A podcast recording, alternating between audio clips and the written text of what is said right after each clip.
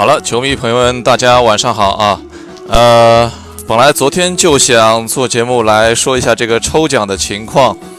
啊，但是昨天确实觉得好像晚上有点来不及的感觉，呃，回家稍微有点晚，然后磨磨蹭蹭，好像有点懒懒散散。好吧，今天晚上来做节目，当然，毕竟昨天晚上熬夜的狐蜜们啊，没有失望。啊，迎来了这个好消息啊！我们当然了，还是从抽奖开始。昨天晚上大概八九点的时候，查了一下多伦多的天气预报，啊，最低温度八度，最高温度二十一度啊。所以呢，我们就取这个二十一度的尾数，最高温度的这个数字的尾数一。啊，看了一下截止啊，我就截止到啊，我这档节目发布。为止，上一档节目的留言数一共是二十五条，啊，我们就应该有三位球迷能够获得奖品，分别是第一条、第十一条以及第二十一条，啊，回头再看一下，有的球迷还是非常非常认真的，我看看是不是有多的预算吧，能够再给啊特别回复特别有意思的这个球迷再来也送一个礼物啊。然后听到这个，呃，球迷朋友们也不用您自己去看，我应该会小窗您的，我会在喜马拉雅上面这个，呃，给您小窗消息。然后呢，您只要回复我您的这个，呃，这个收货的地址，再加上您最喜欢 NBA 的是哪支球队，或者说是哪个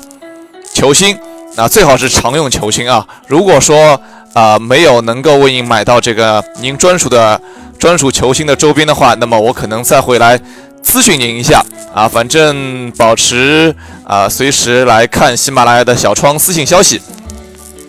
上一档节目最后有说失误啊，对，球迷朋友说了没有错，是啊，勇士队是五年三冠，因为今年是没有拿到冠军嘛，这个跨度应该把这个第六年给去掉。嗯，好的，谢谢球迷朋友的纠正。然后今天早上的这个消息，终于看到了湖人和鹈鹕达成协议，湖人队送出球哥英格拉姆和哈特，以及包括今年的四号选秀权在内的三个选秀权，啊，然后呢换来了鹈鹕队的浓眉浓，鹈鹕队呢也完成了重建的第一步吧。那现在呢，距离选秀大权，呃，选秀大会还有五天的时间，啊，五天之后大家都知就知道这个。四号选秀权究竟会带来哪个年轻人？但是呢，现在看起来，我觉得鹈鹕既然已经得到了这么多年轻人，很有可能鹈鹕会考虑做交易。大卫·格里芬也是很聪明的一个球员，有了这么多年轻人，他会考虑用其他的一些资产，再加上选秀权，再进行一些其他的交易，可能会换一些比较优秀的中产阶级的一些呃老资格的球员过来，来带带球队吧。啊，网上还看到新新闻啊，球爹还不不消停啊，球爹带着大球、二球和三球，现在跑到了卡塔尔去做节目。我个人感觉这笔交易其实对双方来说也是共赢的，因为浓眉已经无心在鹈鹕进行打球了。但是对于啊这个湖人来说的话，送出的这些年轻人，其实啊可能现在多多少少有一些积累的感觉。论能力，这三个球员当中，哈特可能是相对来说比较差一点的。但是呢，英格拉姆的伤病可能会阻碍他的一个上限。另外就是再说到球哥，球哥是一个非常不错的球员，特别是他的组织能力、控球，再加上他的防守能力。但是他有两个比较强的短板，第一就是球哥的外线非常非常的不稳定，另外一个球哥有一个非常事儿事儿的爹，啊，这个爹啊，带领着场内场外都非常要事情，我觉得。在有他在的情况下，甚至会影响球哥在场内的发挥啊，所以干脆这样一个好事的人，有好事的爹的这样一个球员啊，交易掉也是一个好事情。呃，鹈鹕是个小球市，球爹是一个比较要事情的人，有可能啊，我猜测球在鹈鹕应该会打的风生水起，起码。啊，打主力应该不是太大问题，而且会有比较多的进步，但是也要看鹈鹕会请谁来做教练。那另外一个就是，呃，有可能啊，球哥在鹈鹕打得不错的情况下，球爹会出来指手画脚，会导致大卫格里芬不满意，会把球爹啊，会把球哥在此交易掉啊。当然这是后话了。嗯，湖人队呢，终于就是送出了这些资产，保留了好运男孩库兹马。库兹马的合同还是非常非常少，他的那个性价比是非常高的。那当然了，我觉得这个好运男孩的好运应该会伴着湖人队，接下来一直会有。短期内的应该周一会再会有一个好消息，呃，詹姆斯的前队友达蒙琼斯发推特说啊，他在星期一早上会在 ESPN 的节目当中报一个震撼全球的新闻。那么现在大家都在猜测，剩下的几个巨头当中，因为杜兰特和汤普森铁定是不会啊离开荆州了，最起码从今今年而言，那么接下来的话就在自由市场里面。几个大头就是欧文、吉米·巴特勒以及卡哇伊·莱昂纳德。那这三三个人当中，呃，很有可能会再有一个人会加入湖人队。这样的一个阵容的话，我觉得，呃，对于冲击冠军还是会有非常大的竞争力的。现在大家已经开出赔率，湖人队夺冠的赔率好像是最低吧？嗯，现虽然说詹姆斯加上浓眉的这个阵容已经非常非常强大了，但是呢，我觉得还不足以能够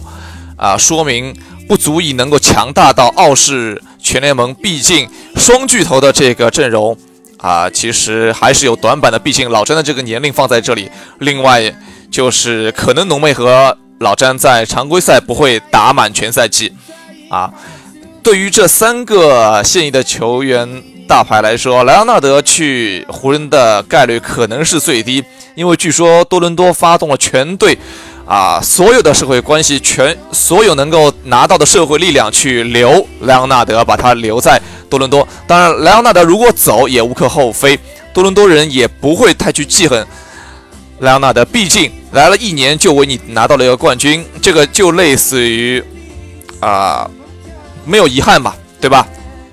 另外就剩下了吉米·巴特勒和欧文两个截然不同的球员，啊，后场防守端可能吉吉米·巴特勒更加出色一些，在进攻端，欧文啊更加的多样性一点，啊，除了这三个之外，另外一条大鱼的话就是肯巴沃克，但是肯巴沃克在防守端确实划水比较多，而且要占掉一个差不多三千万左右的一个名额，我觉得肯巴沃克的。当然，从我个人角度来源，我不太希望肯巴沃克来啊，没有什么太大的必要。但是，如果真的来的，也是湖人队的选择嘛。啊，其他的话，另外在自由市场里面啊，有些人其实还是比较好用的。就比如说，呃，洛佩斯之前和雄鹿签的是一年合同，洛佩斯其实可以考虑把他签回来。另外就是啊，打个比方，那个贝弗利，贝弗利。上赛季在快船队的薪水是五百三十万，很好用，而且不太贵啊！我觉得